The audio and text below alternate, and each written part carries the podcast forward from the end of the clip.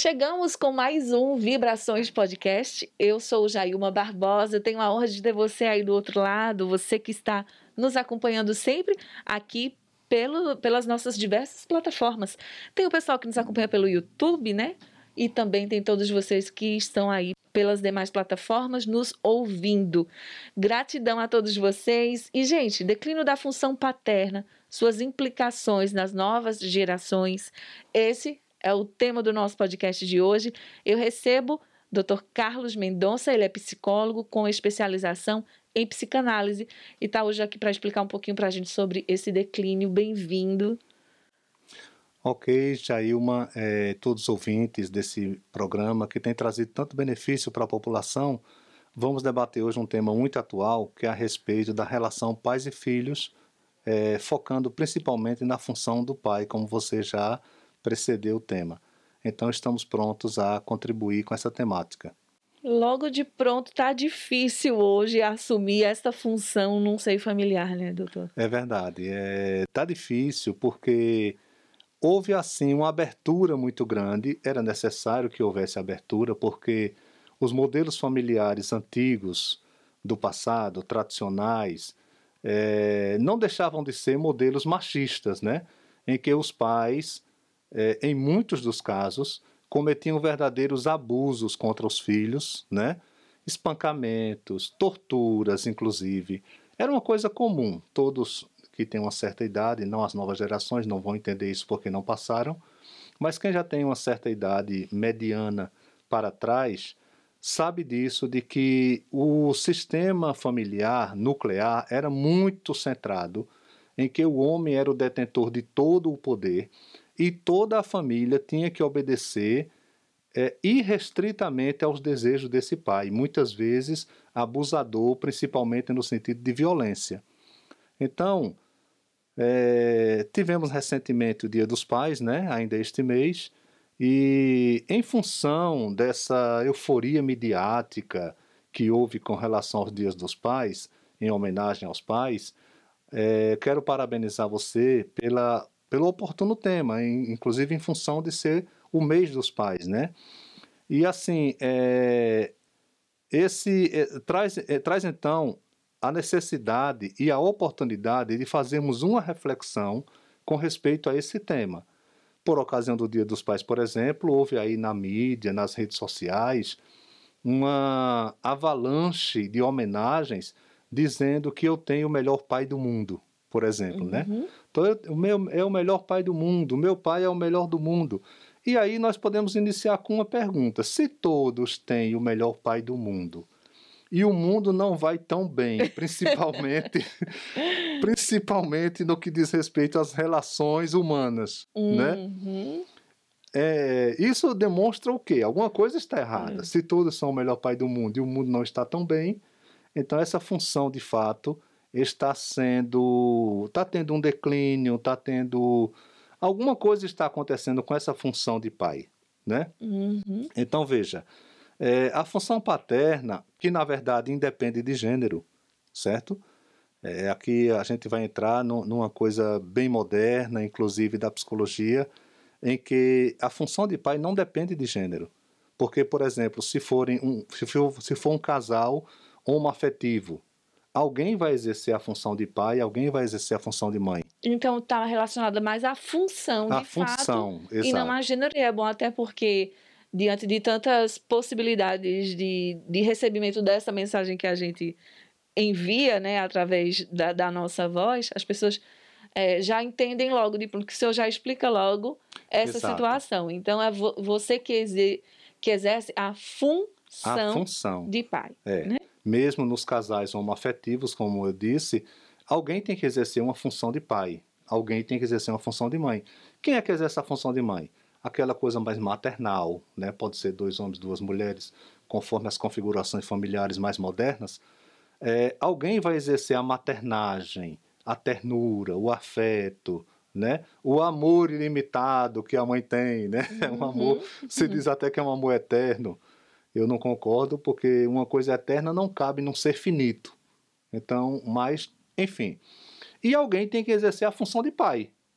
Quem é que exerce a função? aquele que impõe limites, aquele que impõe regras, aquele que mostra ao filho que ele não é o centro do mundo, certo? Essa pessoa está exercendo uma função de pai. Então, essa função, ela tem uma dinâmica bidimensional, são duas dimensões que acontecem nessa função. Quem exerce essa função deve, primeiro, se posicionar ao acolhimento da ternura. O que é se posicionar no acolhimento? É justamente a pessoa, é, aquele que exerce a função de mãe, a de mãe, que é quem tem o acolhimento da ternura, é, o quem faz a de pai tem que respeitar isso, certo? Respeitar essa ternura que é dada e que é, é veiculada entre a mãe e o filho.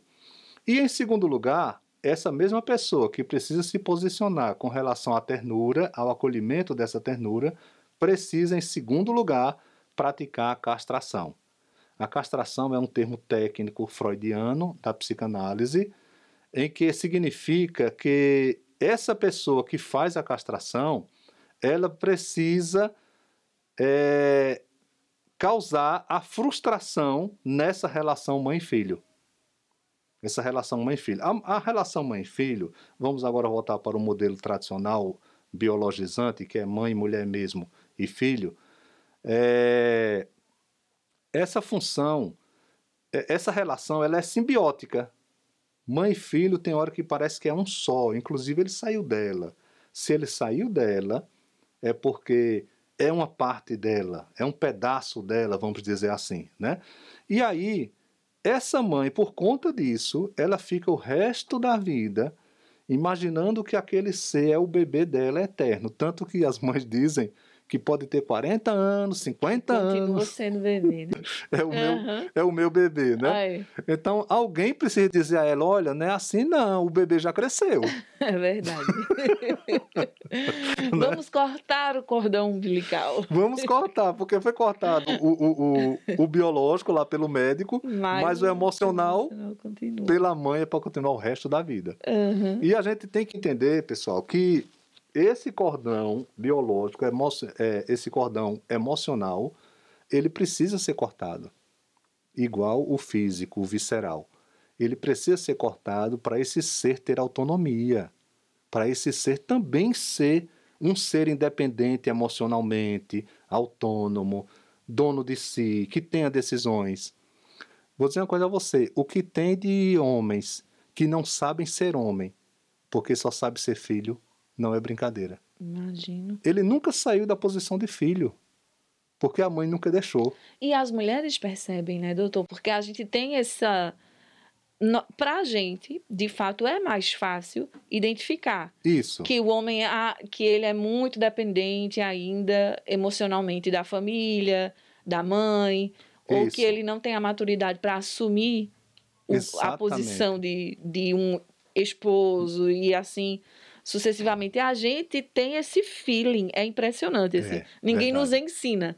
A gente sabe quando, que quando o homem, entre aspas, Sim. não vale nada, a gente sabe. Só que às vezes a gente quer dar a segunda chance, a gente Isso. quer insistir. Mas os homens não nos é. enganam sem a gente meio que saber, né? É verdade. É a verdade. maioria das mulheres, pelo menos. A maioria. As, as, que eu conheço, né?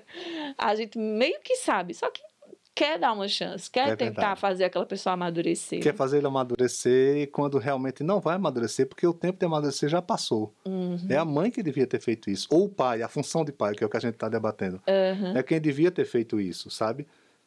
Existem algumas sociedades que fazem. Por exemplo, a sociedade americana, quando o filho, no máximo, termina a faculdade, ou ele sai de casa, se torna autônomo e dono do seu nariz, ou é expulso. Uhum. Eles já sabem tanto que quando termina, já sai, já vai fazer sua vida. Tem algumas culturas em que o sujeito é preparado para o amadurecimento, que é o ciclo natural da vida, né? Mas nas nossas culturas, principalmente latino-americanas, há uma dependência muito grande da mãe. Tem agora a geração canguru, né? Chamada geração canguru, que são os filhos que, apesar de ter é, ser independente financeiramente, é, profissionalmente, tem seu trabalho, tem sua renda, mas não sai da casa dos pais. É uhum. É chamada geração canguru. Porque a mãe continua criando ele para isso, para ser o eterno filho. Então ele não sabe ser homem, não sabe ser pai, porque só sabe ser filho. E aí está o segredo dos pais que hoje, nessa função de pai, é, não conseguem de fato exercer, exercer. É, essa, né, essa. ser um bom pai, porque ainda são muito filhos? Seria esse o contexto? Doutor? Sim, exatamente. Ele não, não aprendeu a, a, a exercer uma função paterna, né? porque a mãe geralmente não deixa, no caso, principalmente essas mães mais modernas, nessas né, gerações mais modernas, em que incorre-se em alguns erros. Por exemplo, eu quero dar ao meu filho tudo aquilo que eu não tive, sabe? Uhum. É, é uma coisa que tem que ter muito cuidado com isso, porque você acaba perdendo a noção de dar limites ao filho. Pais que não impõem limites aos filhos está marginalizando.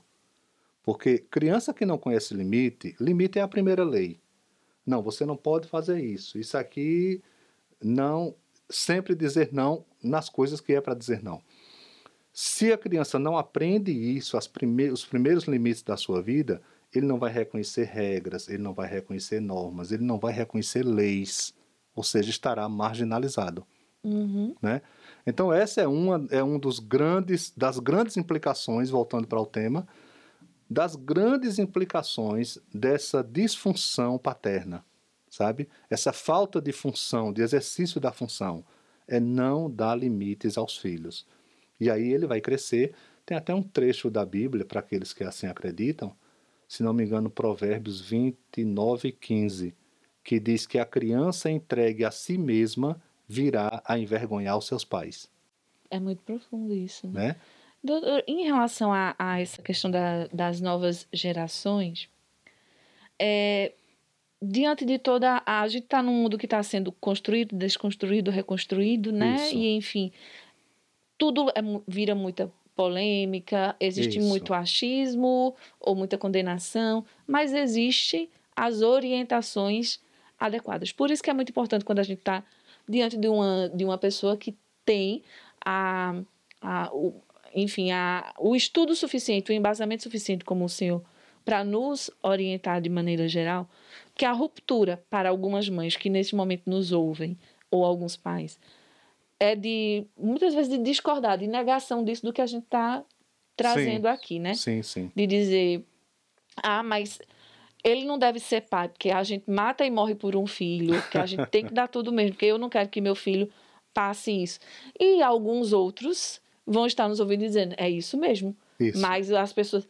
Hoje a gente está numa guerra de dois mundos, isso, né? Isso, isso. Porque existem os que, os que não vão abrir mão nunca de dizer que quer dar tudo aos filhos. E talvez só lá no futuro é que saibam se isso foi certo ou errado, e mesmo assim é muito difícil a gente prever, porque a gente tem que viver o hoje.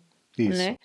Mas, mas aí, diante do, dessa questão das novas gerações, uma coisa é, que na, já se praticou muito de bater nos filhos, na, daquela correção que se existia Sim. antigamente, que, que hoje é, é bem é, criticada. Sim. Mas vamos falar da insegurança. Não vou nem abrir, abrir margem para a gente dizer se é certo ou errado isso, doutor, mas é em relação à insegurança do, do pai ou mãe que não faz uma correção dessa com medo de que o filho o rejeite, o ame Isso. menos. Isso. Que Exatamente. eu acho que a gera... eu venho de uma, de uma geração que apanhou. e eu amo meu pai profundamente e minha mãe profundamente, independente do, do- da pisa que eu levei quando criança.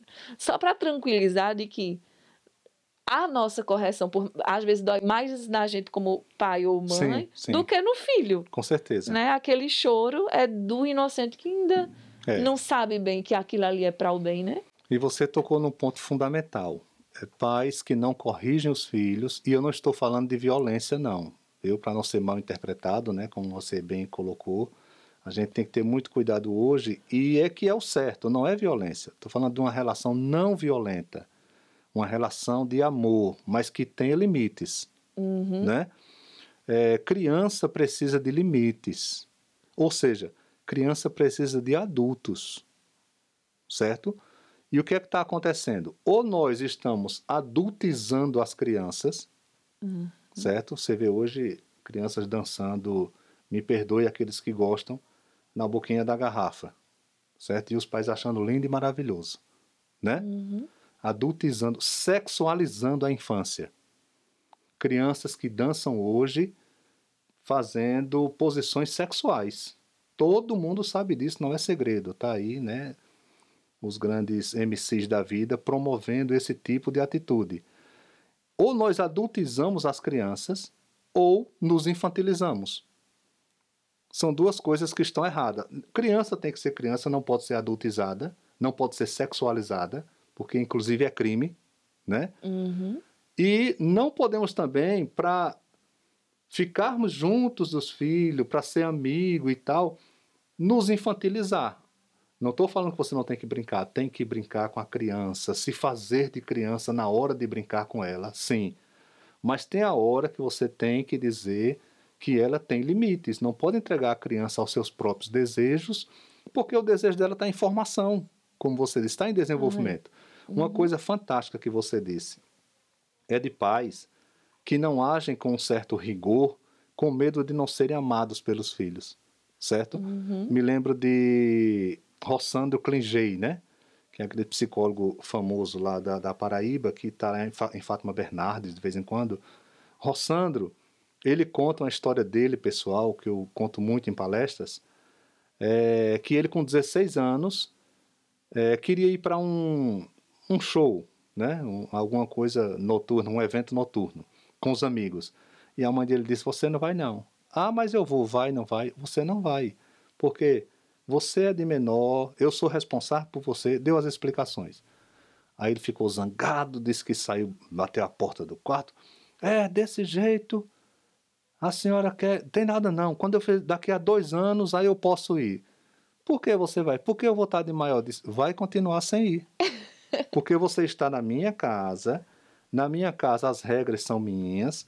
Ouvi enquanto- muito isso. Não é? Aí ele disse que se zangou, bateu a porta do quarto. Aí quando. Aí, aí ele disse: Pronto, passei três dias sem falar com minha mãe. Certo? Três dias. Aí ele disse: Mas eu, adolescente, claro que eu preciso da minha mãe. quando eu tentei voltar a falar com ela, eu passei três dias sem falar com ela. Ela passou um mês sem falar comigo. certo? Aí ele disse: O que é que acontece? Os pais ficam mendigando o amor de filho. Uhum. E outra coisa que vocês não sabem, a gente que estuda a mente humana sabe, criança não tem amor. Isso é chocante para os pais. A criança ainda não tem. é, Eu tô tipo, oi? Processando. Como É. assim? não tem. Ele, ele não tem ainda aparelho psíquico suficiente para saber o que é amar, Hum, certo? Amor de criança é pelo benefício que ele recebe. é verdade, é verdade. Entendeu? Isso é, isso é comprovado cientificamente. Criança não ama. Quem ama é quem tem um aparelho psíquico para saber o que é ódio, amor, o- os, gran, os grandes conflitos da humanidade. Criança ainda não tem. Então você está sedimentando a sua autoridade paternal ou maternal em função de um amor que sequer existe. Né? Então a gente Você precisa. tá com medo de perder o amor que você não tem. que não tem.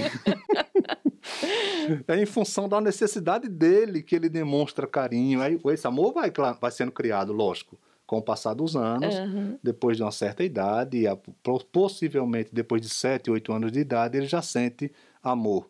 Mas criança muito pequena não sabe o que é amor. Entendeu? Então os pais ficam mendigando o amor de filho para poder ser aceito, que é isso. Outra coisa que, que Rossandro diz muito. Só é amado quem é respeitado. Você só ama o que você respeita, Uhum. certo? Então os pais perdem o respeito, que foi o que a mãe dele disse.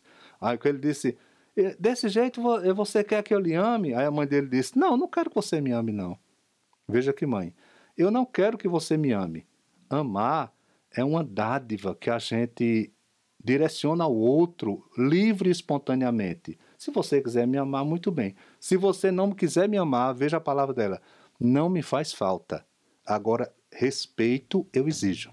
Qual é a mãe que tem coragem de dizer isso Não é? hoje em dia, né? Não é?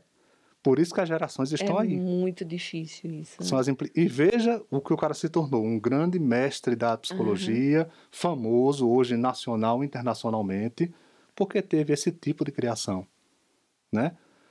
E Faz- o que seria um pai ideal, então? É possível a gente É possível. descrever? Exatamente. Alguém que, voltando ao que nós dissemos no começo, que não espanque, que não tenha violência, que não precisa da surra, como nós passamos, não precisa disso, Uhum. nem bater sequer, não precisa. Mas o filho precisa saber que existe uma autoridade. Houve uma discussão em rede social, eu acabei entrando sem querer, e até ontem estava rolando, porque alguém disse é, uma frase que minha mãe dizia que me marcou muito negativamente. É que enquanto estiver no meu teto, tem que me obedecer. Debaixo do meu teto, tem que me obedecer. Aí eu disse, mas ela tá certa. Criança tem que obedecer. Aí já levaram para violência, para não sei o quê, para não sei. Olha, é uma loucura. Digo, minha gente, criança tem que ter limites, tem que se obedecer sim. Se ela não obedece enquanto criança, vai obedecer quando adulto? Vai ser um marginal, né? Uhum. Não vai saber o que é obediência. E, e esse reflexo até das discussões que são é, que existem, até do desrespeito que existe hoje em rede social também, é fruto dessa abertura muito grande que se deu. Ou seja, é, algumas pessoas não medem né, mais as Isso, palavras, Isso, isso. não, me- não seguram suas opiniões é, vãs, vamos dizer assim. E isso se torna uma bola de neve em rede Certo. social. Por exemplo, você tem toda a liberdade de, de divulgar. Vou colocar religião na história. Você tem toda a liberdade de divulgar a imagem de um santo, Sim, por exemplo, e você ser devoto. Mas aquilo ali não. É, e você expor por que, que você ama, a, a- enfim, por que, que você tem aquela veneração, e contar a sua história. é. E aí, uma outra pessoa que discorde não precisa chegar lá. Assim, A- por que que, agredindo. agredindo. Por que, que simplesmente não olha e deixa? Sim, sim. Sabe? Mas, assim, é, tem que ir lá e gerar uma agressão. Exato, então, exato. é, é um mimimi tão grande que está nessas redes É sociais verdade. que, de fato, hoje a gente tem visto isso. Hoje a gente se policia tanto para nós que somos mais maduros, nós nos policiamos muito para que aquela mensagem não chegue. E às vezes a gente cansa disso também, né? Pô, tudo as pessoas vão ter que interpretar como o senhor, né, expôs algo, é, né, um posicionamento na rede social e depois e, e recebeu as É, críticas que o já, senhor já comentou a agora. crítica. Porque a, a principal crítica foi a seguinte: é que alguém disse que, bem, na minha casa não tem hierarquia, são todos iguais. Aí, minha gente, eu não aguentei, não. Porque, vamos, vou citar Leandro Carnal, aquele grande Uhum. palestrante, né, conhecido internacionalmente, uma sumidade, Leandro Carnal. Leandro Carnal diz o seguinte: não existe isonomia entre pais e filhos. O que é isonomia? O princípio da igualdade Uhum. né? Não pode existir princípio de igualdade entre pais e filhos, porque as posições políticas são diferentes. Um é pai e o outro é filho. Concordo. Como é que não tem, não- como é que uma, uma família admite que não existe hierar- hierarquia na família? Se não existe hierarquia, quem são os pais desse povo? É muito, é, é muito. um, São reflexões que as, as pessoas às vezes não, não, não, não trazem para si, para dentro do seu seio familiar. Exato. E aí, e aí ocorre um erro grave, que a gente costuma dizer, eu já disse, é muito comum, que eu sou amigo dos meus filhos. Tudo bem, ser amigo enquanto pai, um pai amigo, uma Uhum. mãe amiga. Cuidado não confundir as crianças desde pequenininha que você é apenas um amigo, que ele vai lhe ter como um amiguinho qualquer. Uhum. Aí quebra esse princípio da hierarquia que tem que existir, né? Sempre existirá um princípio de hierarquia nas relações humanas, senão é uma zorra total. Eu, particularmente, eu acho muito complicado esse, até esse tema que a gente traz. E eu vou, e eu, por isso tô- eu estou me colocando sempre mais na posição de ouvinte e trazendo algumas, al- algumas pinceladas aqui para a gente esquentar o, o- a nossa conversa nesse sentido, que eu imagino que alguma dúvida que eu tive, alguém está tendo. Mas eu venho de uma, de uma criação bem, bem tradicionalista mesmo, Certo. assim, bem, bem mais antiga, onde de fato houve é, com muito amor essa criação, eu considero que era amor, porque e eu era uma compreendo. expressão de amor. Era, né? assim, eu compreendo totalmente qualquer palmada que eu levei, assim. E é engraçado que até eu acho que existia um acordo, eles nunca falaram comigo isso, meus pais, mas eu acho que existia um acordo porque eu nunca apanhei do meu pai. Hum, Mas eu sempre apanhei da minha mãe, assim, no, no que dizia, no quesito do, do meu erro ali. Ela dava um jeito, a, a punição vinha dela. E não dele. É, já os homens, é, ele já levantava mais a voz, ele já se impunha mais. já se impunha É, mais. eu não sei quem os ensinou, quem ensinou meu pai e minha mãe a ter aquela criação. Eu sei, gente, que deu certo. eu, sou uma, uma pessoa que hoje tem um total respeito pelos mais velhos. É, que isso foi me colocado. Foi sempre me Exato. posicionado do respeito que a gente deve ter com o pai e com a mãe, independente das relações que existam hoje em dia, mas muito respeito por eles. É, muitas coisas que eu sei hoje como adulta que eles evitaram que a gente soubesse. É, por exemplo, meus pais têm mais de 50 anos de casado. Não é possível que eles nunca brigaram, mas eu Lógico. nunca vi uma briga deles Veja. sabe? Então eles sempre se policiaram na simplicidade deles de nos manter e assim, de, de manter a vida deles a dois privada. E hoje eu sei de muita coisa que eu digo, meu Deus, Não minha mãe acredito. aguentava isso. E como, como eu morava lá e não sabia disso? Aconteceu isso.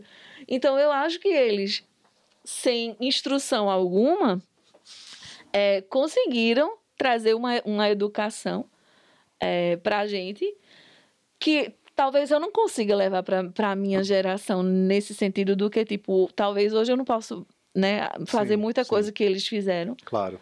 é, mas porque o mundo mudou também. E porque existem hoje, ma- eu tenho mais conhecimento, né? Vamos Sim, dizer sim. assim, mais acesso a outro tipo de, de, é, de correção Certo. Né? para criar meus filhos. Mas foi interessante de que eu acho que e todo mundo que é meio dessa faixa etária, da minha faixa etária, também traz as mesmas experiências e que deu, Sim. deu, certo, deu certo. né? Né? Deu certo. É verdade. Hum, Talvez não tenha uma bula, né, pra gente. Não, claro que não. É, caso é trazer- um caso, né? Mas é só para a gente aliviar um pouco a carga de que, né, de, de, de culpa ou, ou- O, o que, veja, para dar um exemplo assim, para fechar sobre essa coisa da, da limitação ao filho, e isso formar a personalidade dele, deixa eu dizer uma coisa. Eu vi num restaurante aqui na cidade, restaurante de nome, estava almoçando, chegou uma família, começou a almoçar numa mesa próxima, e uma criança deveria ter uns três anos de idade. Olhou o cardápio todo, a criança quer isso, não quer, quer, não quer, não quer, não quer. Resultado, o pai levantou e foi comprar fora uma comida para a criança, estando num Meu restaurante Deus. chique, que tinha de tudo. É sobre isso que se fala, é essa Uhum. abertura, entendeu? Aí, em contraponto a isso, me lembro de Mário Sérgio Cortella. Mário Sérgio Cortella diz que o pai dele nunca bateu, nunca deu um tapa sequer, mas chegava no restaurante, ele disse que o pai dele falava: Mário, sente aqui. O tom da voz, ele já sabia, era para sentar ali. Não era, no outro, não era onde ele queria. Uhum. Porque ou você faz isso com a criança, ou ele vai querer sentar em cima da mesa. Uhum. É É natural. mais divertido. É mais divertido, minha gente. Eu não estou dizendo que a é mais criança é má. brincar com a comida. é. Isso. Não é? É. É próprio da criança explorar o ambiente. Uhum. Agora ele precisa ter limites. Pô, Aqui não é para explorar, em casa você brinca, Uhum. Exato. E né? Aí Mário, Mário, senta aqui. Aí ele disse que um, um desses eventos, olhar o cardápio todo, ele não quer isso, não quer, não quer, não quer. É exemplo da criança que eu presenciei. E simplesmente o pai dele disse, não quer nada não, não, pronto. Você não vai jantar, fica sem jantar. E aí foi a mãe que tenta, não. Isso foi almoço, no almoço, ficou sem almoço. Quando foi em casa, a mãe tenta, não, ele vai esperar pela janta. Ele teve almoço, ele não quis Uhum. certo? E aí eles com fome, aquela agonia, a mãe tentando remediar a situação e segurou. Ele disse: nunca mais eu fiquei sem escolher alguma coisa para comer. né? É, muito sobre isso que a gente tá interessante. falando. É sobre isso. Porque existem muitos exageros, muitas Muito. brechas dadas hoje. em dia. Do tipo birras, né? Exato. Crianças que, é, que costumeiramente presencia numa situação em um shopping, em um ambiente aberto onde a criança está dando um escândalo. Exato. E, e os pais estão, ah, meu amorzinho, não faça isso. Aquela correção fraterna com carinho, que todo mundo tá do lado estressado, carinho com aquela mãe, pelo amor de Deus. Toma ou uma atitude. pai. Tome uma atitude e a pessoa está lá É. numa santa paciência que eu quero até perguntar, é correto isso ou não? É Veja, para chegar a um ponto desse, da criança fazer uma birra dessa publicamente, isso não começou agora. Uhum. né? Isso foi desde bebezinho. Eu costumo dizer, eu tenho um netinho, tá com um ano e pouco, é, um ano e um mês. é, eu dizia aos pais, a minha filha e ao meu genro, dizia, olha, conversem com ele desde o ventre, conversar. Quando ele nascer, converse com quem está conversando com um adulto, certo? Ah, mas ele não vai entender. Ele não entende as palavras, mas ele entende o sentido do que está se dizendo. Uhum. Uma prova disso é essa menininha que está fazendo sucesso na rede social, que ela, lê a- que ela diz as palavras difíceis, Ah, né? sei, sei. Aham. Eu não Pronto. sei o nome eu, é, É, da esqueci o menininha, nome mas dela. ela fala... Mas eles moram na Inglaterra e são palavras- brasileiros, é, né? Exato, palavras É, bem Essa difíceis. menininha, eu escutei no, o pai dela dizendo na entrevista, disse, acho que toda criança tem essa capacidade. A gente conversava com ela desde o Eu vi ventre. essa, essa E começou a conversar, ela era bebezinho, recém-nascida, a gente conversava, dizia as palavras, e ela foi pegando aquilo. Aham. Tá aí. E é isso mesmo, sabe? O meu netinho, por exemplo, eles conversavam e conversam com ele. Eu vi uma cena com eles lá em casa que eu achei impressionante. Ele estava com oito meses. É, foram almoçar lá em casa e aí ela primeiro deu de mamar a ele e deu o almocinho dele. Foi o almocinho, deu o almocinho dele. Aí quando a gente foi almoçar, o pai foi colocar ele no carrinho. E aí ele é, é, não quis ir pro carrinho, né? Aí o pai colocou, aí começou a alisar a cabeça dele. David, olha, você já almoçou, mamãe deu seu almoço, você tá satisfeito, agora a gente vai almoçar, tá certo? Espera aí só um pouquinho. Ele, ah, ah, ah, foi ficando quietinho e ficou. Um É bebê. como se ele já viesse compreendendo É, a informação que o ele não tava- entende a palavra cognitivamente, mas ele entende o sentido do que está se dizendo. Aham. Ele ficou tranquilo, aí deram um brinquedinho, ele ficou, ficou até terminar o almo- Não abusou mais esse menino. É disso que eu tô falando, sabe? Agora, isso dá trabalho. O problema é que os pais não querem ter trabalho, É tempo de dedicação. não é? E às vezes é até. Entre aspas, a gente tem uma certa timidez, né? Ou, ou assim, uma vergonha Sim, de conversar, de, De mostrar conversar. que conversa com a barriga, não é? né? Da, da, da, da grávida. É, E ali tem um do, C. do- aham, do, do bebezinho nascer e aparentemente só, na- só nasce para chorar e comer e É. você está conversando. É. Então, são que- barreiras que vão ter que ser quebradas, né? Exato, Assim, para que a construção. Conheço uma mãe que levava o filhinho pequenininho aqui para a Praça da Criança, com três anos, ela me contou isso. E ele queria os brinquedos, ela não podia comprar, só levava um lanchinho que ela podia, com a aguinha para ele, não podia comprar aquelas coisas que tem lá. E ele ficava querendo os brinquedos. Ela conversava com ele, disse que ele, eh, com as lágrimas caindo, olha, mamãe vai poder um dia, você vai ter isso, vai ter aquilo, conversava. E ele compreendia, se aquietava, ficava com o que tinha. Uhum. Hoje é um, um menino realizado, tem um concurso público bem realizado, porque é essa construção, é o diálogo. Uhum. Nós somos seres construídos pela palavra, pelo diálogo que nos são interpostos, né? Então é sobre isso que a gente está falando, é você exercer uma função em prol de um ser que está sendo desenvolvido, sabe? Agora isso dá trabalho. Hoje os pais modernos estão, eh, estão terceirizando a maternidade, É, é terceirizando muito a paternidade, É muito complicado. entregando às redes sociais. É, e nessas, nessa vida, hoje em dia, que de fato se precisa trabalhar, então Sim, as duas pessoas, se, se tiverem emprego, no caso, então, acabam entregando. Antigamente existia um suporte da- dos avós, que hoje não é a realidade mais né, de muita Mas- gente. É, que os avós agora já estão assim, ó, crie você. Mas é, te- tem, tem essas realidades das pessoas que de fato vão precisar deixar. É numa creche, é numa escola, é, com uma babá, vai deixar com alguém, com o vizinho, com, com alguém, mas em algum momento você não vai parar e ter contato com seu filho, né? Né? Crie, né? Coloque ali naquele momento, aproveite aquele momento, né, doutor Carlos? Tem um amigo meu que é professor universitário, como eu sou também, e ele disse que ia conversando com uma colega, também professora, aí ela, mas fulaninho, não sei o que, né? Tá falando de quem? Do meu filho. Quantos anos ele tem? Três anos. aí ele disse, veja só, você para para brincar com seu filho, para dedicar um tempo a ele, pra... aí ela chega e estranhou a pergunta. Ele disse que achou interessante como ela estranhou. Disse, Isso é importante, né? Já pensou? Ou seja, essa criança já tem três anos e, não, e nunca E brincou. Acho que não né, sabe com- quem é a mãe. Não brincou com, em né? casa. Não sabe quem é a mãe. Aí depois quer que dê certo. É. Né? Aí depois vem a adolescente, vai certo. depois vem a revolta na adolescência, né? É. Os adolescentes revoltados, rebeldes, enfim, querendo confrontar aquilo que não tiveram, sabe? Uhum. Exigir do pai ou mostrar a eles que eles fizeram errado através de atitudes. Aí a coisa desanda. É, E a gente tem que ter essa cautela e esse cuidado para. A gente pode até, inclusive, pegar o que foi de bom da, da nossa Sim, criação, Sim, sim.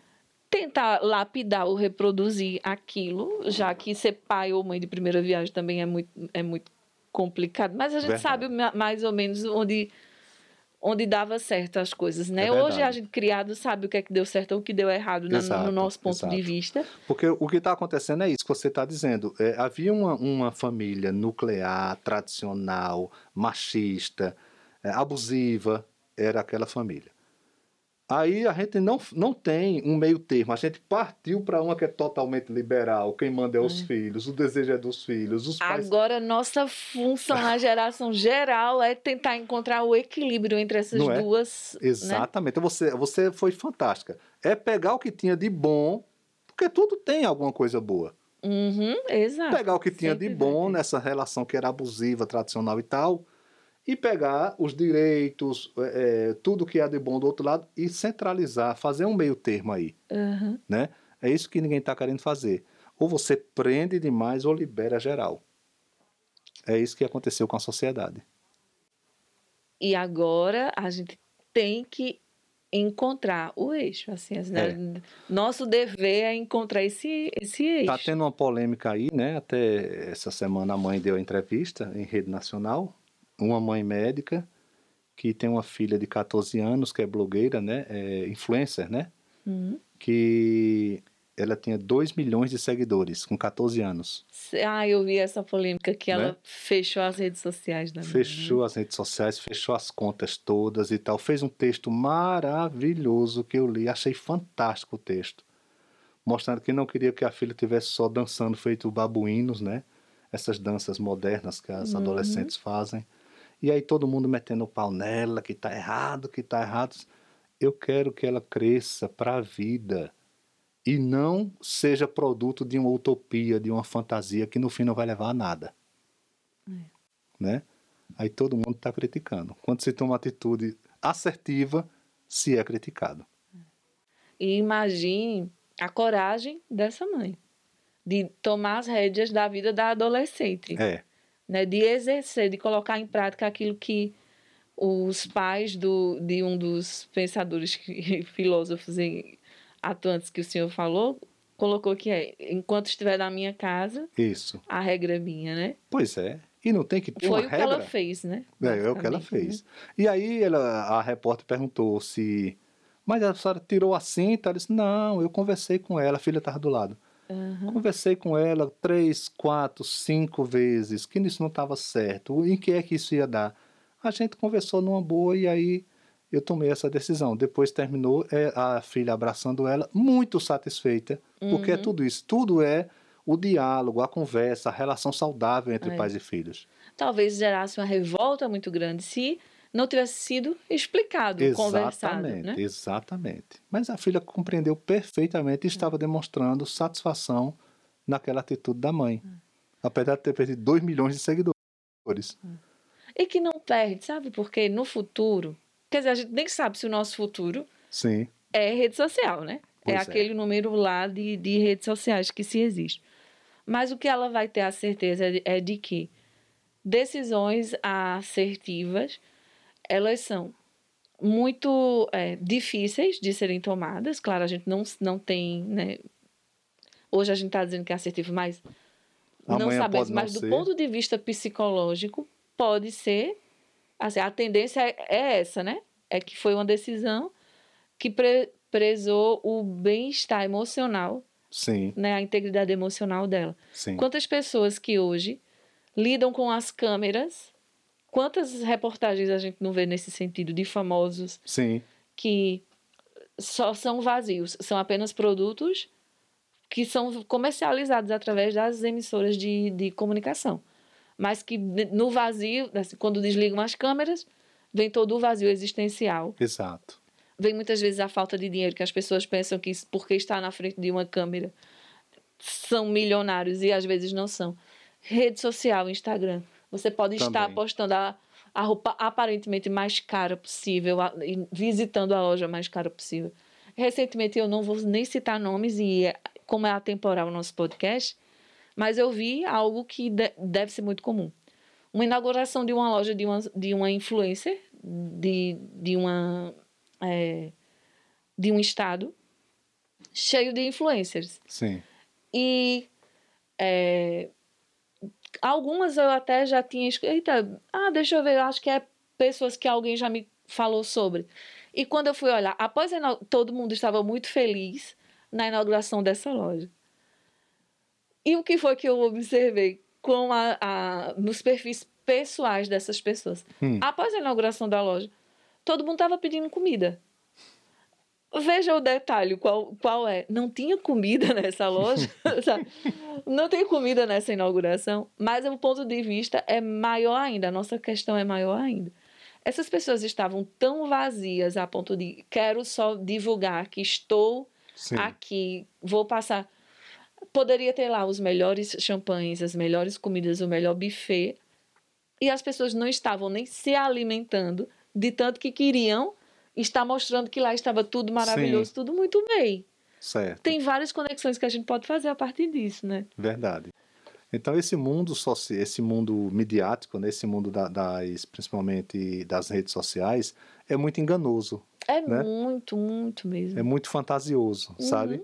E aí acabou para desconstruir muita coisa da família. Não, não tô assim com saudosismo da família tradicional. Não é isso é que, como dissemos, a gente precisa pegar o que foi bom desse tempo, é. mesmo que você dê uma nova roupagem, um novo significado, mas que aproveite aquilo que foi bom. Uma das melhores coisas é a criança entender que ela tem limites, que ela não é um Deus. Pronto, é essa a situação.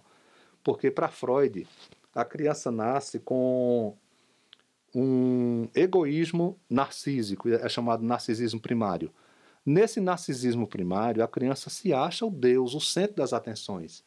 Uhum. Porque quando ele nasce, está todo mundo, todo mundo em volta Mas do é, berço. É, todo mundo quer dar cheio, todo mundo quer. É.